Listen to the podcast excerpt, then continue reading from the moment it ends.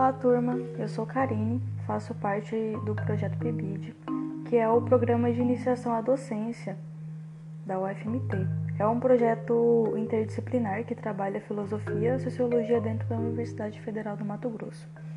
O nome do nosso projeto é O Mundo pelos Olhos do Outro. Hoje vou apresentar para vocês o filósofo Platão e como funciona a forma de pensamento dele explicando também a alegoria da caverna criada por ele para sintetizar suas ideias e homenagear seu mestre Sócrates. Você sabe quem foi Platão? Vou te contar um pouco sobre um dos filósofos mais importantes da Grécia antiga, considerado um dos principais pensadores gregos. Platão nasceu em Atenas em 427 a.C. e pertencia a uma das famílias mais nobres de Atenas o seu nome verdadeiro era Aristócles, mas recebeu o apelido de Platão, que em grego significa ombros largos. Platão recebeu uma educação especial, estudou leitura, escrita, música, pintura, poesia e até ginástica. Uma curiosidade interessante é que Platão era um excelente atleta e também participou dos Jogos Olímpicos como lutador. A jornada filosófica de Platão se inicia após o encontro com um outro importante filósofo chamado Sócrates, de quem se tornou seguidor e discípulo. Em 387 a.C., fundou a Academia, que era uma escola com o propósito de recuperar e desenvolver as ideias e pensamentos socráticos. Os estudos realizados por Platão deram-lhe a formação intelectual necessária para formular as próprias teorias, aprofundando os ensinamentos de Sócrates. Platão se reunia com seus discípulos para estudar filosofia e ciências. No campo científico, ele se dedicava especialmente à matemática e geometria, mas o que o filósofo procurava transmitir era principalmente uma profunda fé na razão e na virtude, adotando o lema de seu mestre Sócrates o sábio é o virtuoso. Essa foi a preocupação máxima dos seus últimos anos, quando escreveu suas obras mais notáveis. Inclusive, vamos falar de uma das suas obras mais importantes nesse podcast. Mas antes, precisamos conversar sobre as ideias de Platão. Platão defendia que existiam dois mundos, o mundo sensível e o inteligível. O mundo inteligível seria o mundo superior do conhecimento, da sabedoria.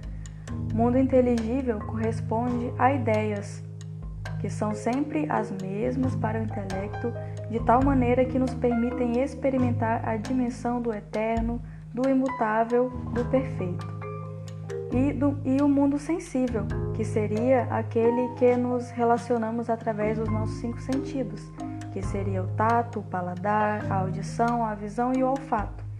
Esse mundo sensível, ele corresponde à matéria e compõe-se das coisas como nós as, percebemos na vida cotidiana, isso é, dada pelas nossas sensações, as quais surgem e desaparecem continuamente.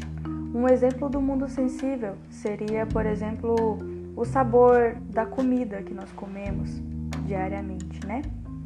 E assim, as coisas e os fatos do mundo sensível são temporárias, mutáveis e corruptíveis.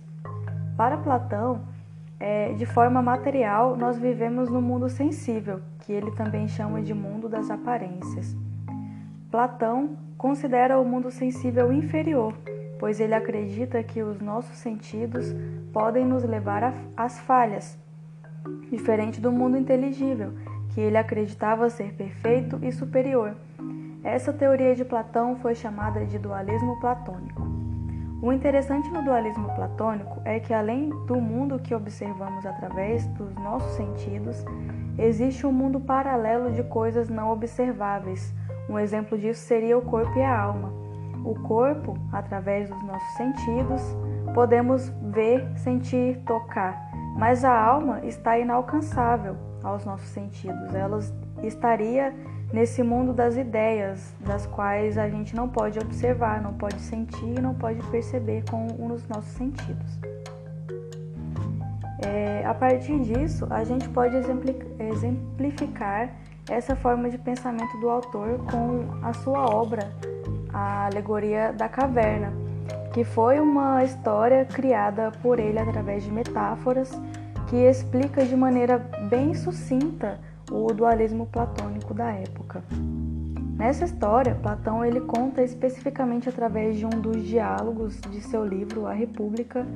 É, a gente pode levar em consideração que Platão escrevia as suas obras, todas elas eram escritas em formato de diálogo. O que, que seria esse formato de diálogo? É, o formato de diálogo seria realmente um diálogo onde duas pessoas ou mais é, estão lá conversando sobre algumas ideias que desencadeiam alguns fatos né, nos seus livros. E nesse livro em específico, ele conta né, os fatos da alegoria. Nesse conto, existe dentro de uma caverna, nós podemos imaginar algumas pessoas que se encontram acorrentadas e viradas para a parede, podendo essas pessoas ver somente o que se passa nessa parede. Atrás delas existem algumas tochas de fogo que fazem alguma luz dentro da caverna. E através dessa luz há a reflexão de sombras na parede que são formadas por outros seres humanos. Ou seja, esses seres humanos que estão lá presos e acorrentados, eles são é, obrigados a ficar assistindo aquilo na, na parede, aquelas sombras que outras pessoas conduzem eles a, a verem, né? que são imagens é, que se baseiam em retratos que representam a realidade, o mundo real. Nós podemos exemplificar como, por exemplo, imagem de cavalo, imagem de árvore, imagem de, de várias coisas que estão no mundo real mesmo, né? E essas pessoas que estão na caverna, que estão lá presas, elas nunca saíram de lá e só conseguem ver as sombras que são projetadas na parede. É como se fosse uma televisão para elas. E para elas aquilo é a realidade, porque elas nunca saíram de lá e nunca viram outras realidades. Até que chega um dia que um deles consegue se libertar e ir para fora da caverna. Ele quebra as correntes e vai andando até lá para fora. É, e depois de um tempo, quando ele se adapta à luz do sol, né, ele começa a enxergar o que tem realmente fora da caverna e descobre assim que existe muito mais coisas é, fora da caverna e que o mundo é muito mais bonito do que ele estava acostumado a ver de dentro da caverna. A partir disso, nós temos uma representação do mundo sensível e do mundo inteligível, porque quando é, o, a pessoa ela está lá dentro da caverna e presa dentro da caverna, nós podemos é, fazer uma comparação de que isso é o um mundo sensível, porque lá dentro ela acha que tudo é limitado, tudo é muito pequeno e que ela já conhece tudo. Só que quando ela consegue se libertar e sair da caverna e conhecer realmente o mundo inteligível como é, há uma percepção de que as coisas são muito maiores e que tem muito mais coisas para ela conhecer. Quando essa pessoa que se libertou é, percebe que vê um mundo bem diferente do que os seus colegas que estão dentro da caverna, ela resolve voltar para a caverna e avisar eles de que o mundo ele é muito maior e que há muito mais coisas do que só aquilo, aquilo que eles estão acostumados. É, e quando ele volta, ele é menosprezado pelos amigos, porque eles só conhecem esse mundo daquela forma em que eles estão acostumados. Eles não querem sair daquela zona de conforto em que eles estão familiarizados, né? E a partir disso, a gente pode interpretar que Platão, quando criou a alegoria da caverna, ele realiza uma crítica sobre como é importante o ser humano buscar o conhecimento e abandonar a zona de conforto em que ele está habituado. Nesse cenário, as correntes elas representam o senso comum que de certa forma bloqueiam a busca pelo conhecimento verdadeiro, né? O senso comum é, ou então os paradigmas que as pessoas criam, né? Os bloqueios realmente que impedem que a pessoa realmente busque a verdade e faz com que essas pessoas que estão acorrentadas vivam literalmente no mundo das sombras, né? E não busquem se libertar dele. Essas sombras, elas simbolizam a imitação daquilo que é real, a imitação do mundo real, né? o mundo da ilusão e das aparências, que as pessoas vivem e não percebem que estão vivendo nesse mundo de ilusão. A saída da caverna seria a passagem daquela pessoa que consegue romper com seus preconceitos, com o senso comum também e passa a buscar realmente o conhecimento. E o prisioneiro, nesse contexto, representaria a pessoa em confronto com o que já está acostumada a viver. E passa também por uma fase de transição para buscar a verdade de fato, né? A luz ofuscante que o escravo encontra quando ele sai da caverna retrata o conhecimento que pode inebriar o escravo. Quando, por exemplo, uma pessoa está é, tá sempre acostumada a viver sempre num padrão e acostumada a viver sempre de uma certa forma e decide viver de outra forma, ela demora um tempo para se acostumar, que seria essa representação, né, do escravo demorando um pouco para se acostumar com essa luz do sol. E o sol, ele é representado pelo bem. O bem, ele pode iluminar a terra e tudo que existe, originando o conhecimento de fato. Platão, ele diz que aquele que consegue sair da caverna e chegar ao conhecimento é o filósofo. E quando chega nesse estado, ele percebe que os outros vivem em ignorância e tenta libertar os outros do desconhecimento. O filósofo ele é esse ser que está em constante busca do conhecimento, né?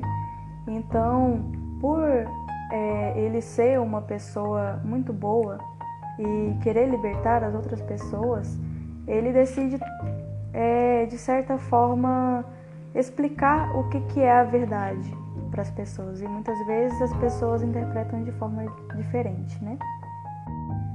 A alegoria da caverna é uma metáfora criada pelo filósofo grego Platão que consiste na tentativa de explicar a condição de ignorância em que vivem os seres humanos e o que seria necessário para atingir o verdadeiro mundo real, baseado na razão acima dos sentidos. A alegoria da caverna se mantém muito contemporânea nas diversas sociedades ao redor do mundo, que preferem permanecer alheios ao pensamento crítico é, e aceitar as ideias e conceitos que são impostos por um grupo dominante, por exemplo, o mundo real, baseado na razão acima dos sentidos. O mito tem várias propriedades. É um dos brilhantes sistemas utilizados nas escolas de filosofia, sem deixar de ser racional possui alguns elementos que têm a propriedade de despertar no homem certos aspectos que estão além da sua estrita capacidade de raciocinar. Não estamos diante de um conto para crianças, mas de uma ideia explicada sob forma simbólica. Portanto, a alegoria nos fala de uma verdade com linguagem simbólica e essa linguagem apresenta notáveis vantagens é suficientemente rica, ampla e plástica para que dentro deste simbolismo cada qual capte o que pode assimilar. Perante o mito, ninguém permanece em branco, enquanto que diante de uma explicação racional, sim. Por isso, Platão recorre ao mito quando tem que explicar elementos tão sutis que não se encaixam na capacidade mental humana. Podemos considerá-lo um ensinamento personalizado, pois cada um vai captar aquilo que lhe for possível, à medida que for estudado. Outros elementos do mito virão à tona, elementos que não haviam sido assimilados anteriormente.